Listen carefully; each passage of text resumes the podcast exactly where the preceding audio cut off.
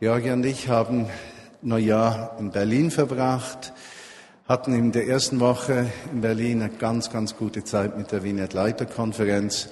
Ich weiß, es klingt etwas langweilig, aber jedes Jahr habe ich das Gefühl, es sei die beste aller Zeiten gewesen und das habe ich auch dieses Mal. Äh, für diejenigen, die waren, von den Feedbacks, die ich gekriegt habe, muss es so sein, dass es wirklich nicht nur mir gefallen hat, sondern zu mir gesprochen hat. Es war eine einmalig gute Zeit. Wenn du nicht die Gelegenheit hattest, in Berlin mit diesen 450 Leiterinnen und Leitern zusammen in dieser Leiterkonferenz zu sein, kannst du sämtliche Beiträge runterladen, und zwar von der Webseite vineyard-dach.net, vineyard-dach.net oder leiterkonferenz.org. Auf beiden Webseiten kann man sämtliche Botschaften runterladen. Die spannendste, ganz bestimmt für einige der, derer, die dabei waren, ist John Mumford, der Leiter der Vineyard-Bewegung in UK und Ireland. Äh, er hat einen so dunklen Humor äh, und, und er kommt so voll zum Tragen, äh, dass man vollständig hereingerissen wird in die Vielgestaltigkeit seiner Gedanken. So viel mal zum Vornherein. Ich habe mir lange überlegt, was ich heute sagen möchte. Und ich habe am 13 Uhr haben wir einen Gottesdienst gehabt mit einem wunderschönen Theaterstück und dann wurde die die Kurve oder die Richtung des Gottesdienstes vollständig umgelegt. Aber ich möchte heute all denen, die seit Monaten auf diese Predigt gewartet haben, aus 1. Korintherbrief, Kapitel 14, Verse 34 bis 39, sagen, heute ist es soweit. Heute schauen wir uns diesen Text an und äh, schauen uns mal an, was Gott dazu zu sagen hat. Ich weiß natürlich nicht, wer von euch jetzt weiß, was kommt, aber um es mal vorweg zu schicken, in einem Satz, die Frau schweige in der Gemeinde. Über diese Aussage machen wir uns etwas ausführlicher Gedanken, damit ihr mitdenken könnt. Auch möchte ich euch bitten, die Bibel aufzuschlagen im ersten Korintherbrief, Kapitel 14. Wir lesen die Verse 34 respektive 33 äh, bis 39 respektive 40, die letzten Verse des 14. Kapitels des ersten Korintherbriefes. Ich mache zwischendurch eine fortlaufende Auslegung dieses Briefes und wir haben uns vorgenommen, viel Zeit zu haben. Begonnen haben wir bei Kapitel 12, werden dann bei 16 enden, bei 1 beginnen und bei 11 aufhören. Ich nehme mal an, im Jahr 2014 werden wir diesen Brief miteinander geschafft haben. Vers 33, 1. Korinther 14. Denn Gott ist nicht ein Gott der Unordnung, aber des Friedens. Wie in allen Gemeinden der Heiligen sollten Frauen in den Gemeinden ruhig bleiben. Und nicht nur ruhig sein, sondern gleich noch bleiben. Es wird ihnen nicht erlaubt zu sprechen. Sie müssen sich unterordnen, so wie das Gesetz sagt. Und wenn Sie irgendetwas fragen möchten, dann sollen Sie Ihre eigenen Ehemänner zu Hause fragen, denn es ziemt sich nicht für eine Frau in der Gemeinde zu sprechen. Kam das Wort Gottes von dir aus? Oder seid ihr die einzigen Menschen, die es erreicht hat? Wenn jemand denkt, er sei ein Prophet und geistlich begabt, dann soll anerkennen, dass das, was ich euch schreibe, ein Befehl des Herrn ist. Wenn er das ignoriert, dann wird auch er ignoriert werden. Deshalb, meine Brüder, seid fleißig und streckt euch nach der Prophetie aus, verbietet niemanden in Sprachen zu sprechen, aber alles sollte in anständiger und ordentlicher Weise geschehen. 1. Korintherbrief, Kapitel 14, Verse 33 bis 40. Nun, ich kenne einige Menschen, die sagen, die Bibel ist ja recht und gut, aber dieser Paulus, der, dieser Paulus, also dieser Paulus, und dann merkt man bereits, dass der Hals etwas dick wird dabei, und ich möchte heute aktiv mithelfen, dass der Hals wieder dünner wird und wir ein gemeinsames Verständnis gewinnen über gewisse schwierige Aussagen in der Heiligen Schrift. Nun, mal grundsätzlich, auch wenn du dir Notizen machen möchtest, äh, habe ich einen Vorschlag, wie wir vorgehen können, wenn wir die Bibel lesen und empfinden, dass wir Widersprüchen begegnen. Also wenn wir empfinden, da, ist, da steht jetzt etwas Widersprüchliches, äh, erstens mal zu meinem allgemeinen Empfinden, wie Gott ist, was die Bibel sagt, aber noch viel mehr spezifisch widersprüchlich auch in sich selbst. Wie gehen wir damit um? Nun gut, was ich äh, sagen möchte, sind vier Punkte mal, wie gehen wir vor. Erstens, wie verhält sich der empfundene Widerspruch zu den allgemeinen Aussagen der Bibel? Also wenn wir jetzt eine Aussage haben, Frauen ist es nicht erlaubt zu sprechen in der Gemeinde, sie müssen sich unterordnen, müssen wir uns die Frage stellen, dieser Satz, wie, in welcher Beziehung steht er zu anderen allgemeinen Aussagen der Heiligen Schrift? Ist da eine Diskrepanz? Ist da eine Spannung?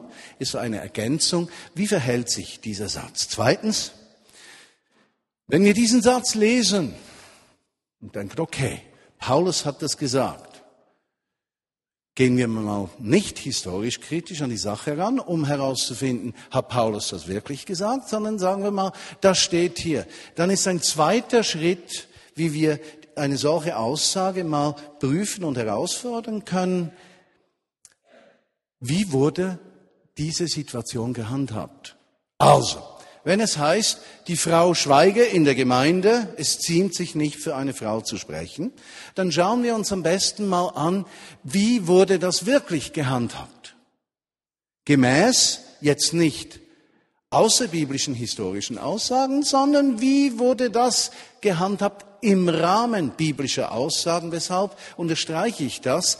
Es ist für einige Menschen von ihrem Bibelverständnis her schwierig, außerbiblische Quellen als helfen zu akzeptieren. Und da hilft es grundsätzlich zuerst, wenn wir sagen, okay, wir bleiben zuerst im Rahmen der Bibel und fordern eine Aussage, die uns so herausfordert, mal heraus auf ihre Richtigkeit und versuchen uns Gedanken zu machen, wie sie sich verhält.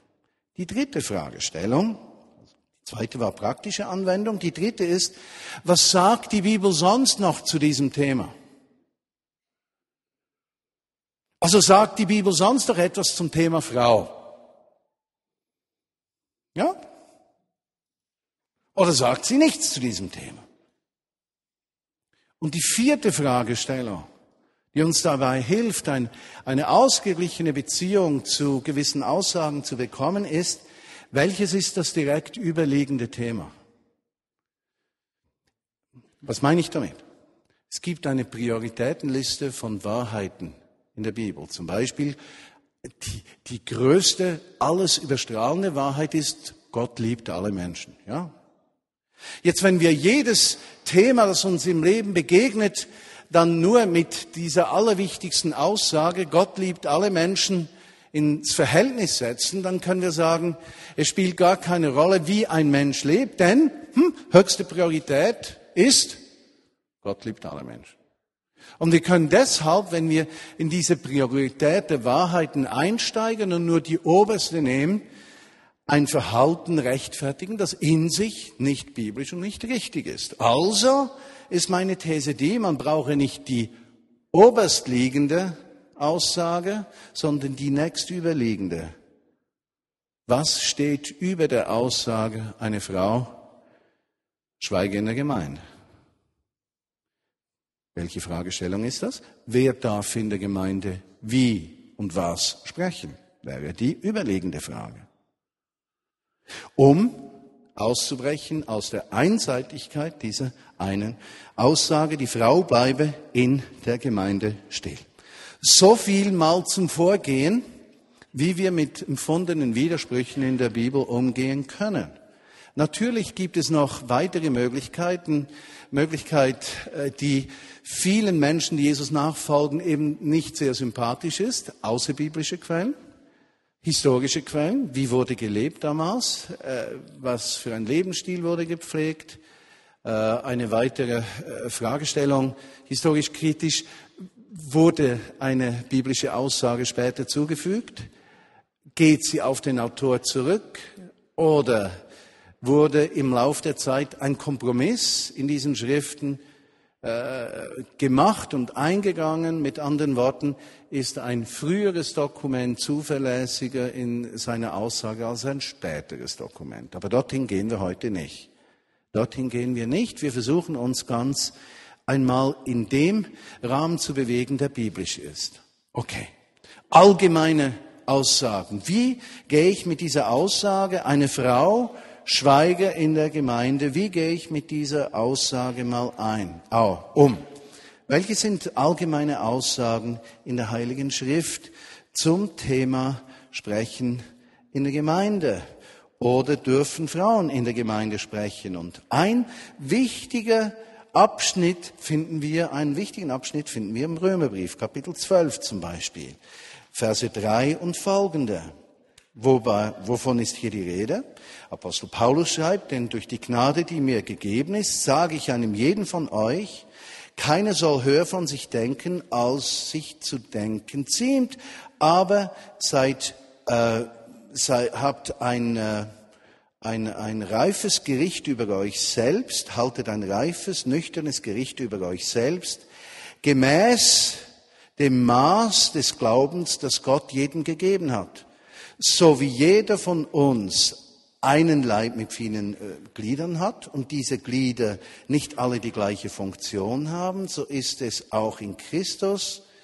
Wir, die wir viele sind, sind ein Leib und jedes Glied gehört zu einem anderen. Vers 6. Wir haben unterschiedliche Gaben, gemäß der Gnade, die uns gegeben ist. Wenn eines Menschen Gabe das Prophezeien ist, dann soll er das im Verhältnis zu seinem Glauben einsetzen. Wenn es Dienen ist, soll er dienen. Wenn es Lehren ist, soll er lehren. Wenn es Ermutigung ist, soll er ermutigen.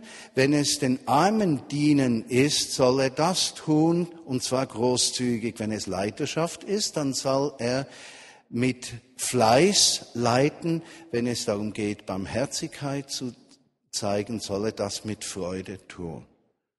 Was ist die Aussage hier? Zu einem ähnlichen Thema in der Gemeinde reden. Es soll gabengemäß sein. Jeder Mensch ist unterschiedlich. Okay. Jeder hat etwas zu geben im Leben und in der Gestaltung der Gemeinde. Ein zweites Beispiel, das in die gleiche Richtung geht, wiederum von Apostel Paulus, äh, interessanterweise auch im ersten Korintherbrief, ist seine ganze Beschreibung vom Kapitel 14, wo er von den unterschiedlichen Gaben ausgeht und sagt, jeder hat etwas beizutragen.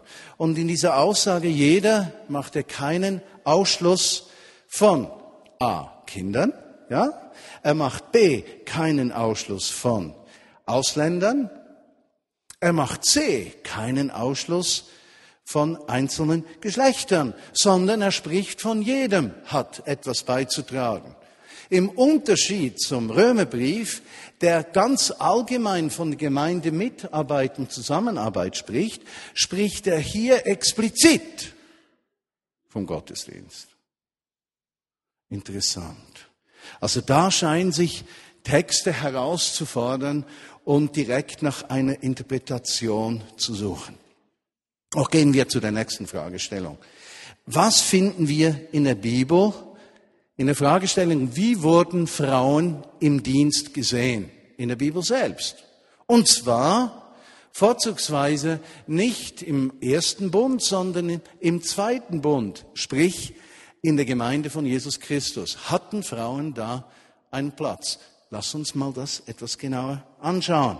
Wiederum ein guter Text in diesem Zusammenhang, den finden wir im Römerbrief Kapitel 16. Zum Beispiel Vers 7. Grüßet mir Andronikus und Junias, meine Verwandten, die im Gefängnis gewesen sind mit mir. Sie stechen unter den Aposteln heraus und lebten mit Christus, bevor ich das tat. Jetzt die große Diskussion in der Kirchengeschichte war folgende. Ist Junias ein Mann oder eine Frau? Jetzt beim Andronikus war das vollständig klar. Das ist ein Mann. Aber Junias, dieser Name wurde in der damaligen Zeit ausschließlich für Frauen verwendet. Autsch. Autsch. Also da haben wir auf der einen Seite diese Aussage, eine Frau schweige in der Gemeinde, auf der anderen Seite Junias, eine Apostolin. Ja, ja. Nun, in der Kirchengeschichte wurde genau diese Frage herausgefordert. Aber wir können sagen, guten Glaubens, okay, vielleicht haben sich die Eltern geirrt, als dieses Baby schrie, nicht, dachten sie sei ein Mädchen, weil die Stimme etwas hoch war und dann haben sie ja später gemerkt, dass es ein Junge ist. Okay. So, gut, leben wir damit. Kapitel 16 aber geht weiter, Verse 1 und 2. Ich empfehle euch, die Schwester Phoebe, eine Dienerin der Gemeinde in Kenkrea. Was ist hier gebraucht? Eine Diakonin. Die, so sagt die Schriftstelle nachher, Vers 2, nicht nur vor Ort gesandte diakonische Dienste tat, sondern über den Ort hinaus. Also die hatte offensichtlich eine Position. Schien in der Praxis plötzlich eine Frau schweige in der Gemeinde, uh, scheint sich aufzulösen. Noch viel klarer für alle, die meine Aussagen immer noch anzweifeln möchten, was ich natürlich nicht glaube, weil ihr mir alle vertraut, ist ja keine Frage. Römerbrief Kapitel 16, Verse 3 und 4. Grüßt Priscilla und Aquila, meine Mitarbeiterin Jesus Christus. Sie haben ihr Leben für mich riskiert. Nicht nur ich, sondern alle Gemeinden der Heiligen sind, äh, der Heiden sind ihnen dankbar. Hier geschieht etwas ganz Eigenartiges. Normalerweise in der damaligen Zeit heißt es Herr und Frau Meier und nicht Frau und Herr Meier.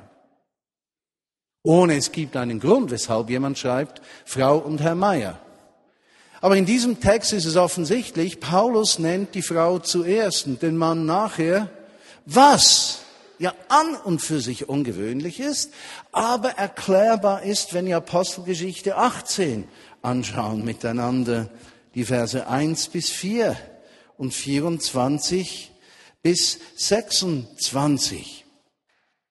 In Apostelgeschichte 18, 1 bis 4 lesen wir, dass Paulus, nachdem er in Athen gewesen war, nach Korinth kam und dass er dort einen Juden kennenlernte, Aquila ja?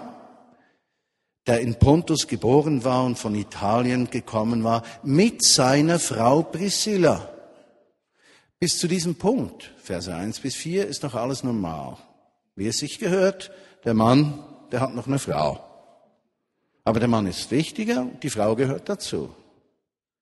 Nun geschieht etwas, das nämlich in den Versen 24 bis 26 sich alles plötzlich zu wenden begann. Vers 26, und sie begann mutig in der Synagoge zu sprechen, und als Priscilla und Aquila ihn hörten, luden sie ihn nach Hause ein. Eindeutig, die Frau war extravertiert und übernahm Führung und der Mann kam nach. Und genauso geht es nachher weiter, als sie ihm das Evangelium nach Klage erklärten. Also, auf der einen Seite haben wir eine Aussage, die Frau schweige in der Gemeinde. Auf der anderen Seite haben wir genügend Grund anzunehmen, dass die Praxis dieser ersten Gemeinden und der Christen war, dass Männer wie Frauen eben in ihre Berufung wirkten, gabengemäß, und ihren Platz in der Gemeinde fanden. Was sagt die Bibel sonst noch zu diesem Thema? Wäre jetzt die dritte Fragestellung.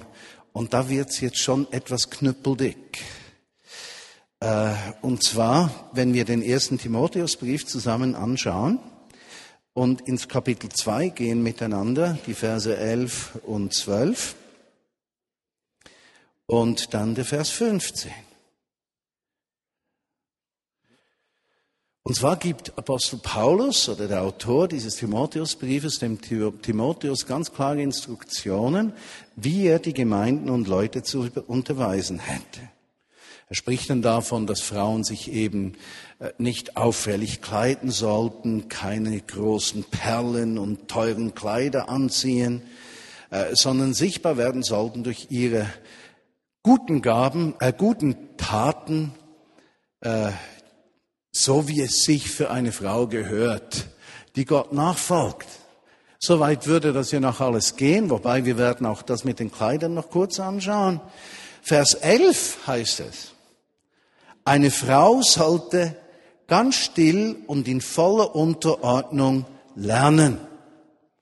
Ich erlaube es einer Frau nicht zu lehren oder irgendeine Autorität über einen Mann zu haben. Sie muss ruhig sein. Und jetzt wird's ganz dick hier. Denn Adam wurde zuerst geformt, dann die Eva. Und Adam wurde nicht verführt, es war die Frau, die verführt wurde und zuerst Sünde wurde. Aber Frauen sollen gerettet werden, wenn sie Kinder kriegen, wenn sie dann im Glauben, in der Liebe und in der Heiligung weiterfahren. Okay?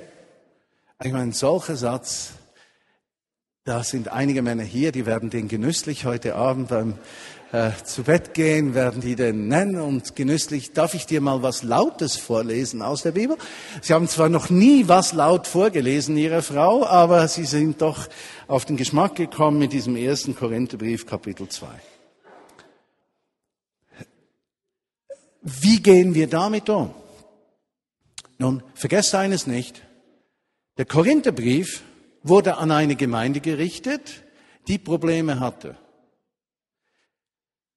Im Timotheusbrief ermutigt Paulus Timotheus im Blick auf Probleme, wie er mit Problemen umgehen soll.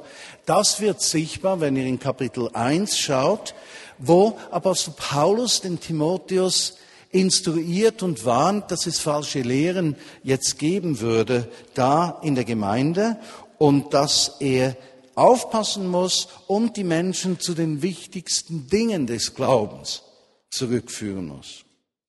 Jetzt, wenn wir diesen Text anschauen, zum Beispiel, die Frauen sollen mit Freuden Kinder haben und sie sollen sich nicht reich kleiden und sie sollen ihren Reichtum nicht zur Schau stellen und so weiter, könnte es sein, dass Apostel Paulus hier ein aktuelles, lokales Problem anspricht und nicht eine generelle Aussage macht, ihr Frauen kleidet euch nur noch mit äh, Mikro, wie heißt das schon wieder, die Billiglinie, Mikrobudgetkleider. Ja, weil alles, was über Mikrobudget hinausgeht, ist, äh, ist gefährlich, nicht wahr? Äh, es wäre absolut irrsinnig, so vorzugehen.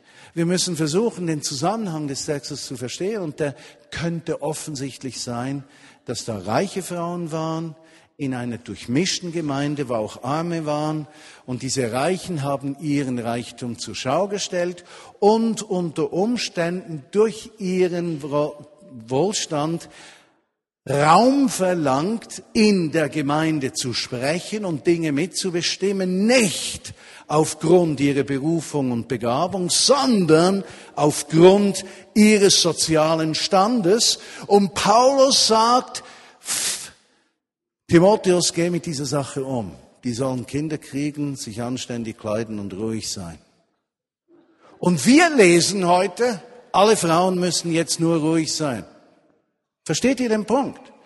Genau dort kommen wir in Probleme mit den Gesamtaussagen der Heiligen Schrift. Doch verlassen wir 1. Timotheus 2, gehen wir zu Epheserbrief Kapitel 4. Ich habe hier schon drei Sonntage nicht mehr gesprochen, deshalb hole ich das alles nach jetzt. Verzeihung, Epheser 5, 21. 5, nicht 4, 5, 21. Epheserbrief noch einmal, ähnliche Situation. Da wird ein Brief geschrieben in ein Problem hinein.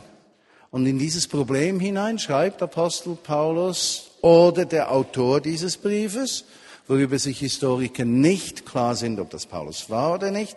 Im Vers 21, ordnet euch einander unter aus Ehrfurcht vor Christus. Ihr Frauen, ordnet euch euren Männern unter aus dem Herrn, denn der Mann ist das Haupt des Weibes, der Frau, wie Christus das Haupt der Gemeinde ist, seines Leibes, von der er der Retter ist. So wie jetzt die Gemeinde sich Christus unterordnet, so sollen sich die Frauen auch ihren Ehemännern in allem unterordnen. Vers 25.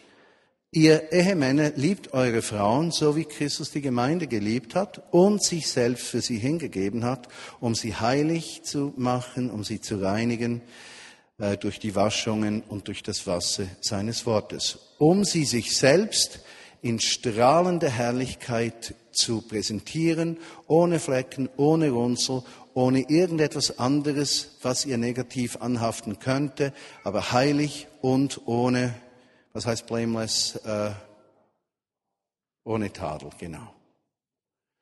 Okay, was hat denn dieser Teil mit dem Gesamten wieder zu tun?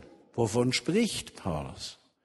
Apostel Paulus spricht zuerst, oder der Autor im Vers 21, von der Notwendigkeit der Christenmenschen, sich einander gegenseitig unterzuordnen. Da haben wir jetzt keine geschlechterspezifische Aussage, sondern ordnet euch einander unter aus dem Herrn. Im Philipperbrief sagt er ganz genau dasselbe. Ordnet euch einander unter. Und dann wird es geschlechterspezifisch und zwar nicht im Sinne von Unterwerfung um Machtausübung, sondern in Bezug zu Vertrauen, Anlehnung und Liebe und Respekt. Also das Ziel, das er verfolgt, ist nicht die Unterwerfung der Frau, ist nicht, dass die Frau nichts zu sagen hat, ist nicht, dass die Frau keinen Raum hat, sondern das Ziel ist offensichtlich eine göttliche Harmonie in der Beziehung in der Gemeinde, a primär und sekundär in der Familie drin. Oder umgekehrt. Nun, um das ganze Bild abzurunden, kommt jetzt die letzte Frage, die uns dabei hilft, alles etwas aufzulösen, was jetzt im Moment etwas kompliziert zu scheinen, äh, zu sein scheint. Im Galaterbrief, Kapitel 3, der liegt vor dem Epheserbrief, äh, stellen wir uns die Frage, gibt es Prinzipien, die über diesem Prinzip die Frau schweige in der Gemeinde stehen? Und so sind wir im Kapitel 3, Verse 27 und 28. Vers 26 bereits. Ihr seid alles Kinder Gottes durch den Glauben an Jesus Christus. Denn ihr alle, die ihr getauft wurdet in Christus, habt euch mit Christus gekleidet. Und jetzt Vers 28. Da gibt es keinen Juden oder Griechen mehr, keinen Sklaven oder Freien, kein ne Männer und keine Frauen. Nicht männlich noch weiblich, denn ihr seid alle eins in Christus. Wenn ihr zu Christus gehört, dann seid ihr Abrahams Samen und Erben gemäß der Verheißung. Okay, jetzt haben wir das Überliegende. Die darüberliegende Aussage ist, in Christus gibt es keinen Unterschied zwischen Mann und Frau. Epheser 5, 21, ordnet euch einander unter. Oder im Epheserbrief Kapitel 2, die Verse 14 bis 22, wo er sagt, denn er hat, denn er selbst ist unser Friede, der die zwei zu einem gemacht hat und die Mauern, die uns getrennt haben, abgebrochen hat durch sein Fleisch. Explizit spricht er hier von Heiden und Juden, implizit von allen Menschen und allem Trennenden. Denn er bezieht sich bei anderer Gelegenheit im Korintherbrief auf diesen Dienst der Versöhnung, den wir haben, wo die Herkunft, das Geschlecht und der soziale Stand uns nicht mehr trennen können in Christus. Wir eins sind. Nachdem wir all diese Gedanken jetzt gehört haben und vielleicht über Procast mal vertiefen und selbst noch intensiver nachlesen, kommt die Frage der Folgerung. Welche Folgerung schließt du? Nun, erstens, wir müssen anerkennen, dass viele Dinge, die wir in der Bibel lesen, von Menschen interpretiert werden. Es ist richtig, es ist akzeptabel zu interpretieren und Handlungen und Stellungen und Tätigkeiten, die in der Bibel verstanden, die in der Bibel stehen, werden von uns auf die Praxis hin interpretiert. Das ist okay. Das machen wir mit vielen Dingen. Ich meine, George hat heute über den Zehnten gesprochen. Da kann man viel interpretieren. Da kann man so sagen, so sagen oder so sagen. Die Interpretation in sich ist noch wertefrei. Man kann Dinge unterschiedlich sehen, aber eine Gruppe von Menschen entscheidet sich aufgrund einer Interpretation zu einer gewissen Praxis. Ja. Jetzt nehmen wir mal das aus der Bibel heraus. In der Schweiz würde jeder, der Krieg führen, führen möchte gegen Italien zum Beispiel, recht wenige Unterstützer finden. Wer will schon in den Krieg? Wir interpretieren unsere Neutralität so, dass sie in die Praxis einer Haltung hineingeht, dass wir uns bereits darüber unterhalten, intensiv als Schweizer, bewaffnete Schweizer überhaupt in friedlicher Mission irgendwo hingehen sollten, weil wir eben unsere Neutralität in einer gewissen Weise interpretieren. Und dann merken wir in unserem Volk, unsere Interpretation muss neu diskutiert werden, ob sie noch am gleichen Ort ist. Und so ist es mit der Bibel auch. In der Entwicklung und durch die Zeit werden Interpretationen unterschiedlich. Zweiter Gedanke zu diesem Korinther-Text, der der Ausgangspunkt war, könnte es sein, dass der Apostel Paulus hier nur davon spricht, dass Frauen Fragen stellen? Wie die meisten von euch wissen, in der Synagoge sind Männer und Frauen geteilt. Und wenn dann die Frauen von oben her runterrufen, hey Max, wie ist das genau gemeint? Dann wäre das schon ein gewisses Problem, weil es Unruhe stiftet. Könnte das sein? Aber dorthin wollen wir nicht. Welche Forderungen, Erfolgerungen sind für mich aus dem Studium der Texte wichtig geworden. Ich habe drei Folgerungen für uns in der Vignette Bern. Erste Folgerung. Unbestritten, konfliktfrei. Die Bibel ruft uns zu gegenseitiger Unterordnung auf. Die Bibel kennt ein Prinzip von Demut, Demut heißt das Bewusstsein, dass ich mir alleine nicht genüge, sondern Gott und andere brauche. Die Bibel spricht von Loyalität oder Respekt in der Zusammengehörigkeit. Die Bibel spricht drittens von Hingabe, die vorbehaltlos ist, ein sich gegenseitiges Verschenken. Das ist meine erste Folgerung. Ich möchte, dass in der Vineyard Bern gegenseitige Unterordnung gepflegt wird, Prinzip von Demut, Loyalität und Hingabe. Zweite Forderung. Es ist offensichtlich und unbestritten, dass das Neue Testament von Berufungen und Begabungen spricht. Wir wollen, dass Menschen Raum bekommen, im Rahmen ihrer Berufung und ihrer Begabung in der Gemeinde zu wirken. Punkt unabhängig von Herkunft, sozialem Stand, Ausbildung, Geschlecht, Rasse oder Fähigkeit an sich. Dritte. Wir beziehen uns nicht mehr weiter in der Vignette Bern aufeinander im gemeinsamen Dienen im Blick auf das Geschlecht, sondern im Blick auf das Werk Jesu Christi, das er in uns vollbracht hat. Und durch die Erneuerung ist unsere primäre Identität nicht mehr weiblich oder männlich, sondern unsere primäre Identität ist in Christus. Der Grundsatz der Beziehung unter allen Menschen.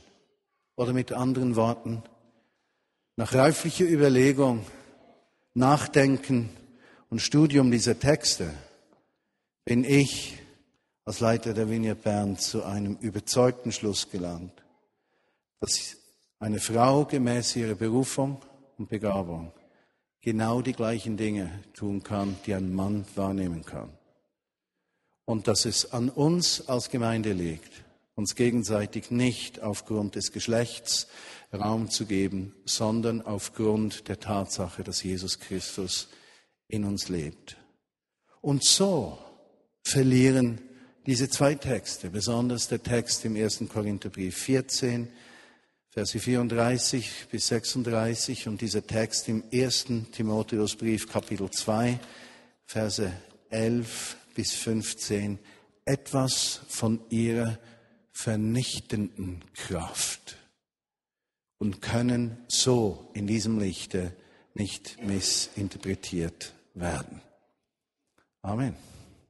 Jetzt habt ihr so eine satte Bible Study aufgekriegt.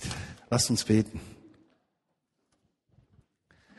Und ich weiß, dass das auch für, für Leute auf Podcast wichtig ist, denn es ist wirklich so, dass Frauen in der christlichen Kirche unter der Herrschaft der Männer gelitten haben. Vater, wir kommen zu dir und bitten dich, dass du uns Licht gibst in deinem Wort über deine Absichten, auch in solchen Themen wie dem, was wir heute angeschaut haben aus dem ersten Korintherbrief, Kapitel 14. Danke, dass du uns diesen Rahmen der Interpretation und der Führung des Heiligen Geistes gibst und uns als Gemeinschaft von Christen hier in der Vineyard Bern Freiheit gibst zur Interpretation und zur Praxis, die versöhnend ist und die zusammenführt und Perspektive gibt. Wir befehlen unser ganzes Sein, Denken und Handeln deine Herrschaft an. Und Vater, ich bitte dich, dass du in den kommenden Wochen, Monaten und Jahren in der Vineyard Bern ein, die Kraft der Freisetzung schenkst, nicht nur von Frauen, auch von Männern, aber dass Menschen sich sicher fühlen dürfen, in ihre Berufung hineinzuwachsen und einen Ort finden, wo sie ohne Scham sich dir im Dienst hingeben können. Amen.